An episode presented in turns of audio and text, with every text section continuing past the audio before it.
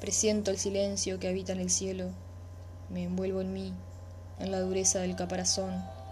Imagino que puedo volar, que puedo refugiarme en mi propia silueta cuando quiera, cuando sea necesario.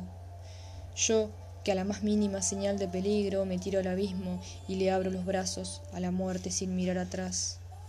Hoy me sé rendida en la batalla, en esta guerra que no es mía ni de nadie, en esta guerra a la que me adentré sin darme cuenta que mis brazos ya no pueden dar calor. Libré con prudencia ese espacio vacío que invoco cuando camino en silencio y sentí que todos los orificios de la tierra respiraban a mis pies. Me liberé del olor putrefacto de la desconfianza, de la aguda punzada en las sienes. La distancia fue cosiéndome la boca y en el lugar exacto terminé de entender. No fue derrota ni victoria, un paso más hacia el comienzo de una vida propia.